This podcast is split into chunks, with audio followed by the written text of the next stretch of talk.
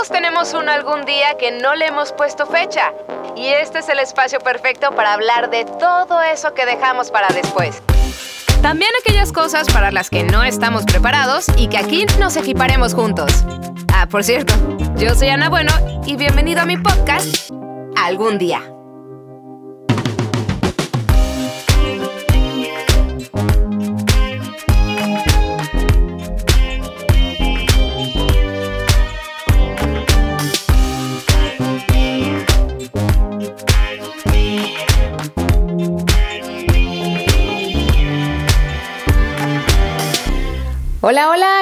Me da verte por aquí en algún día, sobre todo porque el tema del día de hoy es un tanto polémico, por así decirlo, porque aún en el 2020 se sigue criticando y juzgando a las mujeres que deciden por voluntad propia no ser mamás. Y la razón por las que muchas son juzgadas es porque aún no nos cae el 20 de que la maternidad es una opción y no es una obligación. O sea, la mujer hoy en día aspira a muchas cosas más, a nivel profesional, a nivel económico, en fin, cada quien tendrá sus motivos y es muy respetable. Incluso quizás hoy no quería y mañana cambia de opinión y está bien también. Hoy compartiré contigo uno de los tantos temas a los que en esta cuarentena le he dado vueltas y vueltas en la cabeza porque yo también dije que no sería mamá. Y para desmenuzar este tema que seguro le ha pasado a más de una, hoy me acompaña la psicóloga Belén Gómez. ¿Cómo estás, Belén? Hola, Ana, muy bien. ¿Y tú? Bien, sobre todo con este tema que, híjole, creo que vamos a tener una plática. Buenísimo, buenísimo. Oh, yo sé. Es que mira, ahora que estamos en cuarentena y tenemos tiempo de sobra para reflexionar, meditar y ahondar en diversos temas. Sí. Hace mucho tiempo, cuando hablaba con Hasif, eh, mi novio, para quienes no lo conocen, o con algunas amigas, amigos, del tema de ser mamá, salía como este remordimiento de conciencia, y lo digo entre comillas porque así lo creía cuando llegaba ese pensamiento de, ok, sí quiero ser mamá, pero en el fondo era como, ay, no, no, y por diversas razones que al rato les cuento, pero ¿por qué lo vemos como algo malo el decir no ser mamá o nos sentimos culpables, por ejemplo? Claro, una obligación, o sea, lo ves como, tengo la obligación de ser mamá, porque la sociedad, a final de cuentas, así lo ha estipulado. O sea, es una realidad, ¿no? Es ya así como un sinónimo de una mujer de determinada edad es igual a tiene que ser mamá a fuerzas. Y es que aparte hasta sientes que traicionas a tus papás, ¿no? Es como de chi, no les voy a dar nietos. Exactamente, o sea, pero a ver, tú acabas de, de decir un, un, punto bien clave. Sientes que traicionas a tus papás. Sí. ¿Y en dónde estás tú en ese momento? ¿Estás pensando en ti o estás pensando en alguien más cuando estás tomando esa decisión? O sea, creo que sí estoy pensando en, en alguien más. Incluso por ejemplo, ahora que cada una tiene su, su, razón, en mi caso, no solamente es como pensar en, sí, mis papás querían ser abuelos y probablemente no se los vaya yo a cumplir, ¿no? Sí. Pero también pienso en esa personita que voy a traer al mundo y digo, no manches, ¿en qué condiciones lo voy a traer? ¿No? En un lugar donde la tierra, bueno, cada vez tiene menos recursos naturales, cada vez hay más animales en peligro de extinción, hay más basura, no menos gente que se quiera ser responsable de, de su forma de, de consumir. Y eso es por lo que yo yo digo, me freno y no quiero. Exacto. La decisión que tú tomas es porque estás viendo el entorno. ¿Es así o no es así? Sí. Okay. Entonces me siento como irresponsable de traer a esa persona que no conozco, que probablemente lo ame sí. con todo mi corazón o la ame, pero digo, chin. No es el momento ideal por la situación global, ¿no? Uh -huh. Aquí la pregunta que las mujeres se tienen que hacer ante esta situación y esta gran decisión, porque al final de cuentas es, un, es una decisión que tomas para toda la vida, para toda la vida. Es si realmente la decisión la estás tomando basándote en lo que tú quieres realmente o hay un factor ajeno que estás poniendo en primer lugar y estás dejando en segundo lugar tu necesidad. ¿Sí me explico? Ok, a ver, por ejemplo, aquí, ¿cómo sé que lo dejé en segundo plano, por ejemplo? Es, a ver, para empezar, es una pregunta, yo no sé si tú lo dejaste en segundo plano. Es un análisis interno que tú tienes que hacer. ¿Qué predomina más en ti? Ese deseo de ser mamá o el no quiero porque al final de cuentas es una responsabilidad de por vida porque el mundo no está para traer una persona más, porque la contaminación, los factores que tú me quieras poner.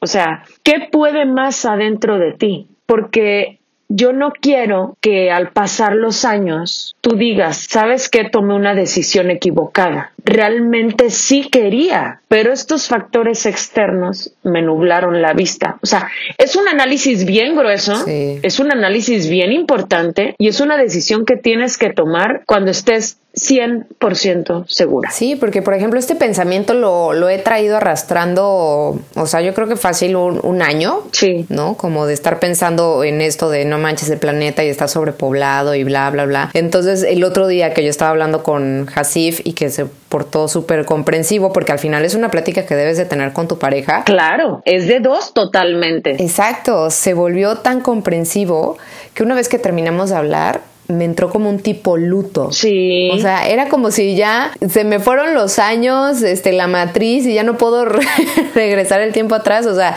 una exageración realmente de mi parte, pero me asombró cómo me sí. sí. Y aquí voy yo al punto tuyo. Te pusiste triste por algo que no ha ocurrido. Te hiciste una imagen mental a futuro, una proyección a futuro. ¿Y qué sentimiento generó en ti? Sí, me entristecí. Dije, maldita cuarentena, todo lo que me hace pensar.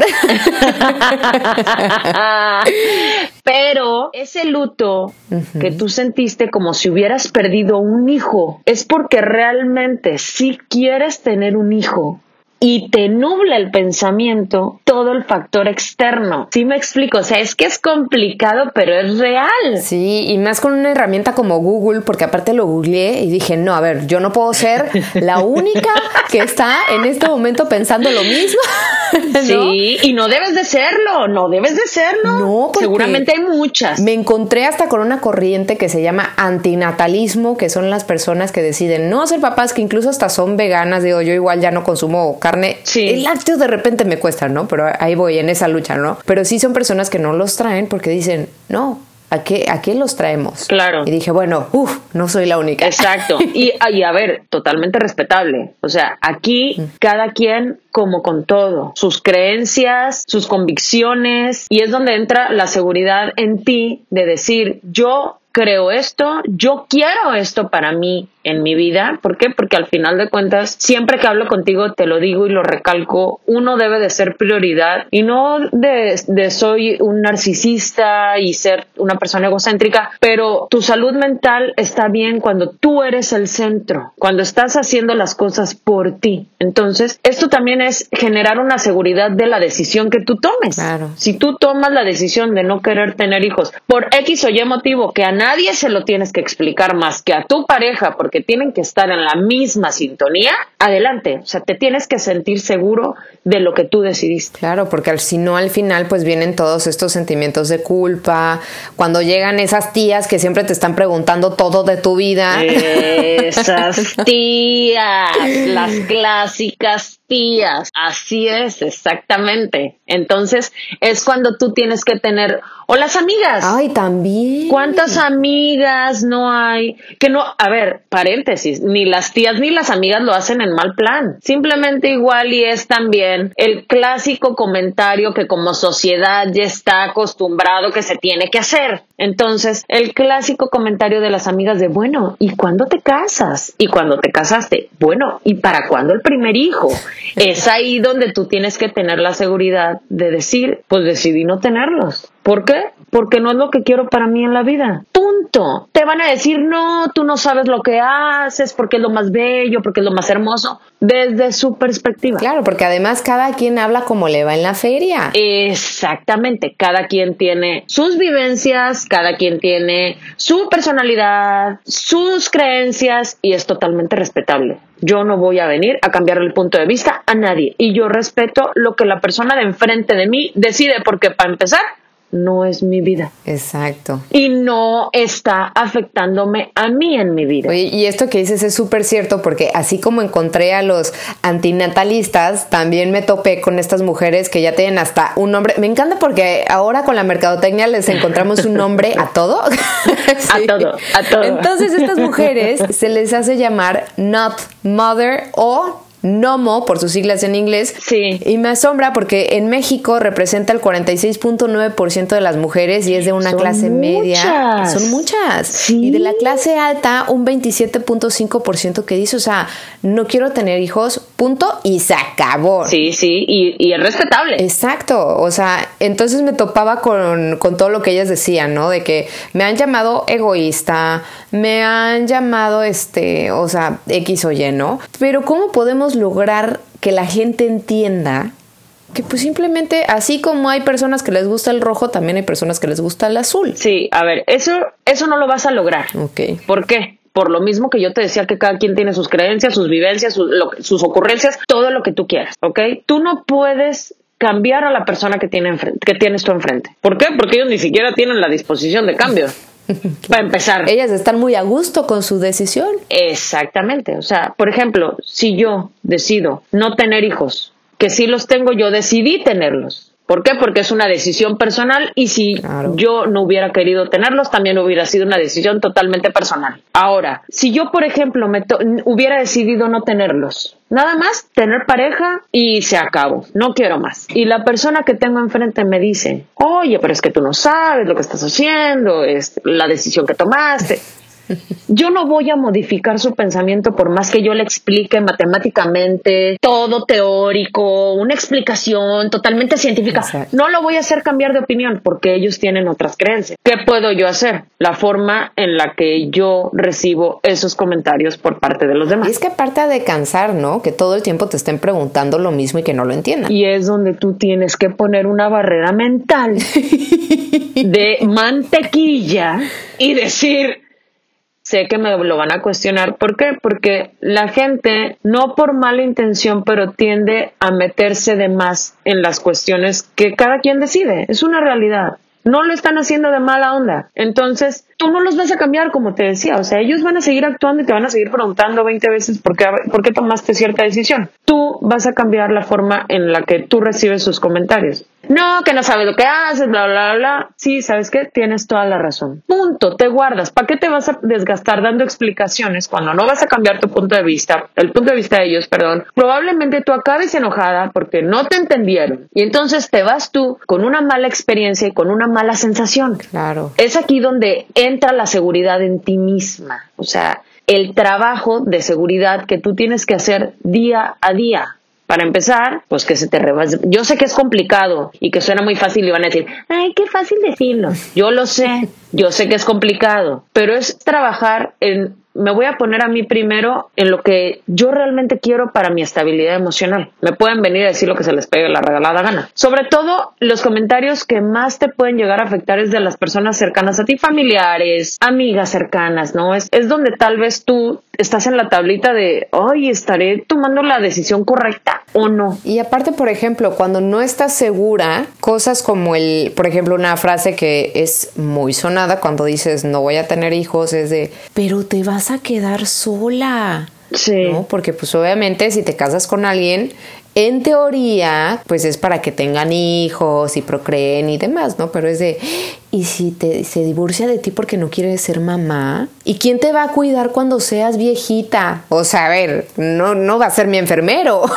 Es el clásico de proyección a futuro. Entonces tú ya estás poniendo conclusiones en tu vida que ni han pasado. O sea, si te divorcias, oye, es, cálmate, ¿no? O sea, estoy en, en mi plena etapa de enamoramiento con mi pareja. ¿Por qué tendría que divorciarme? Así, lo conocí ayer. Sí, o sea, ¿por qué me tendría que divorciar? ¿Y quién te va a cuidar de viejita? ¿Y quién dice que no voy a ser una persona autosuficiente cuando sea mayor? Bueno, y si es que llegó a mayor aparte. Exacto, es que todo puede pasar, o sea, yo no me voy a poner a tener hijos porque cuando sea viejo, ¿quién me va a cuidar? Y esa sea la decisión por la cual yo tengo un hijo, pues también es bien egoísta de mi parte pensar que mi hijo es porque va a ser mi enfermero. Bueno, eso sí es egoísta para que veas. Sí, sí, eso sí, o sea, no, es que lo tengo que tener porque alguien me tiene que cuidar cuando yo sea viejo. No, pues no, no va por ahí, o sea, sí tienes que trabajar muchísimo la seguridad en ti misma. A ver, ahora, cuando tomas esta decisión es bien importante que no te compares, no te compares con nadie, con la vida de fulanita de tal, de perenganita. Si ellos decidieron no tener hijos, tenerlos, lo que sea, tú estás viviendo tu propia vida con tus propias decisiones. Y eso es básico. Para cualquier cuestión de trabajo, de seguridad, primordial es no compararse con nadie. La decisión que tú tomaste es porque la tomaste y punto. ¿Y cuál podría ser un ejercicio súper básico para trabajar esa seguridad? Mira, para empezar es un trabajo de mancuerna, ¿no? Seguridad y autoestima. ¿Qué es lo primero que tienes que hacer? Ponerte en primer lugar. Cada acción que tú tomes, cada pensamiento que tengas, recalco, no es ser egoísta ni narcisista.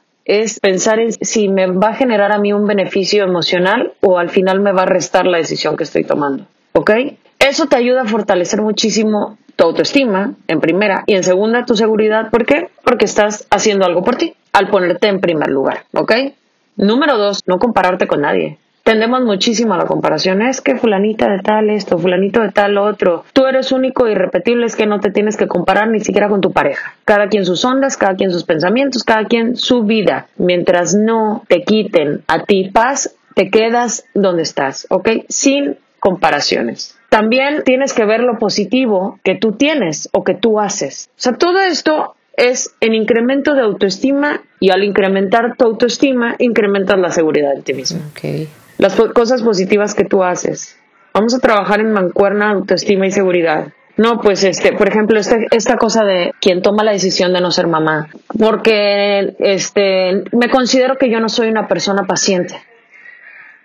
Entonces, eso es algo positivo. ¿Por qué? Porque estás destacando eh, un defecto, por llamarlo de cierta forma, pero que al final de cuentas va a generarte un bien a largo plazo. Digo, sí, pasó el del fierro viejo. A los que escucharon, acaba de pasar por mi calle el del fierro viejo. Oye, algún día dejaré de hacer home office. También, ¿eh? Algún día dejaré de hacer home office, algún día de volver a los niños a la escuela, agárrate hasta septiembre. Oye, pero me encanta porque tú en segura, no me importa, este es mi momento, voy a decir los ejercicios. Yo seguí hablando y estoy segura de que los que me escuchen no van a oír al del fierro viejo y me van a escuchar a mí. Muy bien, entonces tenemos el hecho de no compararnos, de cosas positivas de nosotros, nos sirve anotarlas, ¿no? Hacer una lista. De hecho, sí. Este ejercicio de las cosas positivas es algo que tenemos que ponerlo como en práctica todos los días. ¿Qué hice de positivo y qué, qué fue negativo para poderlo trabajar? Al final de cuentas, también tenemos que saber cuáles son nuestros defectos, nuestras debilidades para poderlas afrontar, trabajarlas y superarlas y aprender a vivir con ellas, porque no somos perfectos. Exacto. Pero nos tenemos que aprender a querer con las cosas que tenemos. He ahí entra aquí, entra aquí el la comparación. No me voy a comparar. Yo tengo estos, estas virtudes, yo tengo estos defectos, ¿ok? Ok. Eso es básico. Tres puntos básicos. Trabajas autoestima y seguridad de la mano. Pero fíjate que ahorita que estaba yo con este tema, pues me acerqué a las personas que más o menos como que vi que tenían el, están en el mismo canal que yo de cuidar el planeta y demás, ¿no? Entonces le pregunté a una amiga que ella ya está casada. Sí. Así que, ¿te parece si la escuchamos? Sí. Apenas que el año pasado realmente se me despertó esa como maternidad, ¿no? Y sí, también obviamente un día con David lloramos de que el, mar, basura, ya sabes, todo lo que platicabas tú también. Y al otro día de que, ah, no manches, pero sí queremos un bebé. Y pues la verdad en esta pandemia me ha servido mucho para interiorizar y que realmente si es un deseo de uno, yo realmente sí deseo ser mamá, ¿no? Personalmente Ana Marta no veo el por qué por el planeta restringirlo, ¿no? Si me explico, sino más bien que sea algo positivo y que sea una semillita ese niño, niña, chamaco, ¿no? De buenas acciones en pro del cuidado del planeta. Creo que también las personas que más allá de por el tema ecológico dicen, pues mira, yo realmente así como que deseo de ser mamá o papá, me da lo mismo y eso se respeta enorme y de hecho eso me encanta, o sea, si realmente no te nace y no tienes por qué, o sea, no lo hagas. Siempre a todo hay que buscarle equilibrio. Entonces tampoco digo ahora, nadie tenga hijos en la tierra. Pues sí, pero a fin de cuentas, ¿quién va a seguirla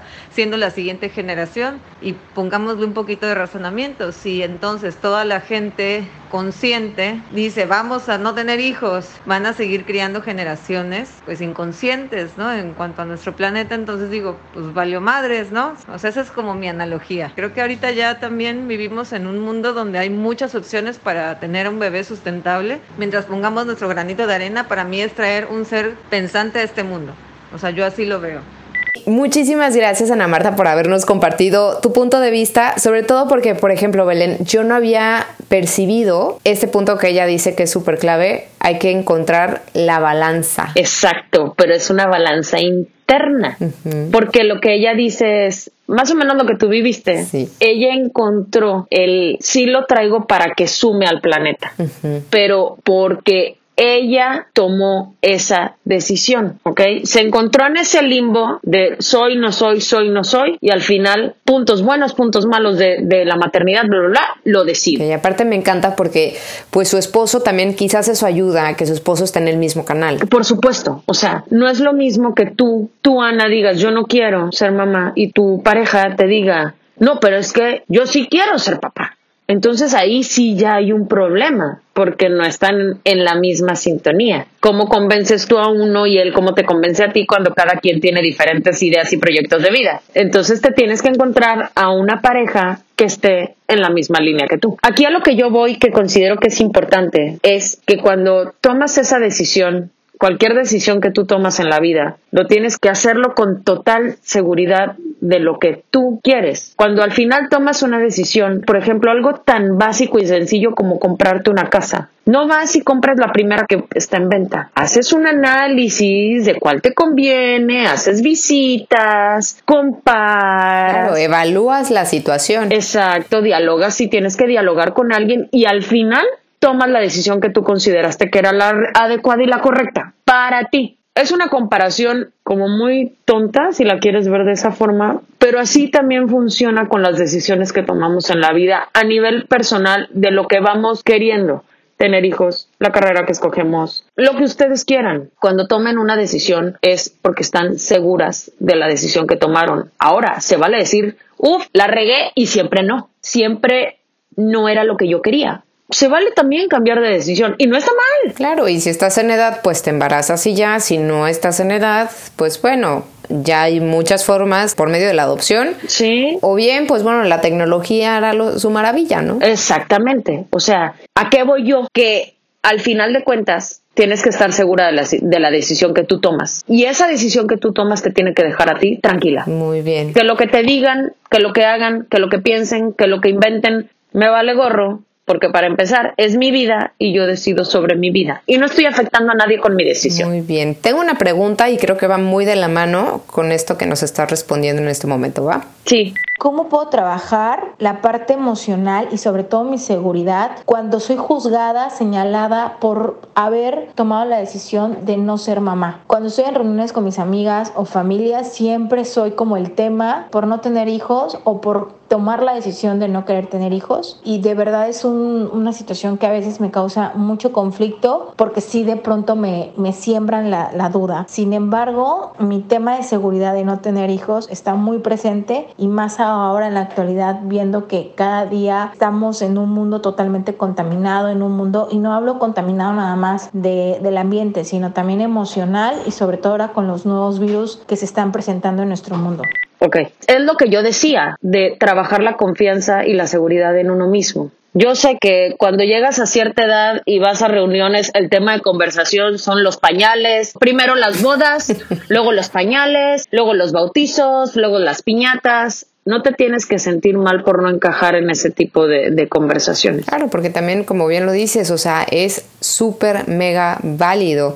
Ahora, no sé si también pueda como cambiar de círculo de amigos. También, o sea... la familia está cañón, pero... Sí, a ver, la familia está cañón. El círculo de amigos, digo, si son amigos tuyos que, que son amigos de toda la vida y que realmente consideras que son buenos amigos, simplemente no comparten las mismas ideas, pues también aprender a poner una barrera mental de ya sé a lo que voy para empezar. Ya sé que cuando voy a esas reuniones el tema de conversación es tal y me van a decir tal. Ahora, yo te recomiendo que hables con tus amistades y les digas, a ver, la decisión que tomé no la voy a cambiar. Yo respeto las decisiones que ustedes toman, no me meto con sus cosas, les pido el mismo respeto que yo doy, es el respeto que pido que ustedes me den. ¿Por qué? Porque al final de cuentas es, convivencia y es aprender a adaptarse tanto uno como ellos. Ahora, recalco lo que había dicho en un principio, no podemos esperar a que las otras personas cambien porque ni siquiera tienen la intención de hacerlo. O sea, entonces es donde uno debe de trabajar el no me voy a comparar, esta decisión es lo que yo quiero para mí en la vida, si es algo que realmente tú decidiste pensando que es lo mejor para ti, no tendría por qué afectarte el comentario de los demás. Sí, la molestia de la cantaleta, de ya van a empezar con que porque no vas a tener hijos, bla, bla, pero no tendría por qué afectarte de más si tú estás muy tranquila con la decisión que tomaste de no ser madre. O sea, sí te recomiendo que trabajes bien el tema de la seguridad con los puntos que ya dije anteriormente y que les aclares a tus amistades, pues que así como tú respetas, ellos te respeten. Y la barrera mental. Porque puede haber un momento incluso en el que o estalle o dos, se embarace por una razón errónea. Pero bueno, me imagino que tendrán sus métodos para super protegerse. Pero lo que yo también veo aquí posible es que se canse tanto de, de las cantaletas de las amistades que se abra del grupo social. Y si son buenas amigas, pues tampoco vale tanto la pena, ¿no? Ay, Belén, me encantó tener esta plática contigo y el del fierro viejo. Estuvo bien padre porque es bien, eh, eh, es un tabú y estos temas de tabús me gustan, fíjate, porque vienen a romper con todos los paradigmas establecidos como sociedad y que al final de cuentas, pues las mujeres que estén en esta postura, que lo oigan de un tercero, como tú que, lo buscaste en internet, van a decir, no estoy sola, o sea, no soy la única persona en el planeta que piensa de esta forma. aquí hay otra loca que piensa igual que tú. pues eso, eh, como una compañía en forma de pensamiento. Porque al final de cuentas, creo que a veces sí te invade en la cabeza el estaré, estaré pensando lo correcto. ¿Será la decisión correcta? No, es que obvio te, o sea, por ejemplo, en ese momento yo realmente sentí así de, no, es que algo está mal conmigo. O sea, porque es lo primero que, piensas, porque como ves que la vida normal, entrecomillado, no como lo dicta la sociedad, es tienes a tu novio, vives con él, bueno, no, ¿verdad? ya me lo salté, pero bueno, tienes a tu novio, te casas, tienes hijos, ¿no? Y de repente es como, ¿y si yo no quiero eso? ¿Estaré mal de mi cabeza? Exacto, y es cuando tienes que hacer el análisis de realmente qué es lo que quiero para mí en la vida. Quito sociedad, quito mi familia, quito mis amistades. ¿Qué es lo que a mí me va a hacer bien en la vida? ¿Por qué? Porque aquí no estamos hablando de me compro una planta y la riego o no la riego. Estamos hablando de una responsabilidad para toda tu vida. Y es una decisión bien, bien importante y que considero que es algo que se debe de platicar en pareja. Si realmente quieren tener hijos por convicción o porque es algo que establece la sociedad que tiene que suceder. Pues creo que tengo todavía más días de cuarentena para para pensar si sí o si no. creo que todavía te quedan algunos. Sí, en tus redes sociales para que si se nos atraviesa algún pensamiento en esta cuarentena, pues enseguida podamos acudir contigo. Claro, en Instagram, SIC, Belén con B de bueno, N de niño, Gómez con Z, R. O sea, Psic Belén Gómez R. Y en Facebook, igual, Psic Belén Gómez Rullán, con doble L. Súper bien. Muchísimas gracias, Belén. A ti, Ana, por invitarme. Como siempre, es un gusto. Me fascina estar en tu podcast. ¡Yay! Esto fue algún día dije que no sería mamá con la psicóloga Belén Gómez y qué bueno que aún me quedan días de cuarentena para profundizar un poco más con mis pensamientos. Recuerda que yo también te puedo escuchar vía WhatsApp al 2293-734477 o vía Instagram también me encuentras como arroba la bueno con doble E. Soy Ana Bueno, nos escuchamos en el siguiente episodio. Bye bye.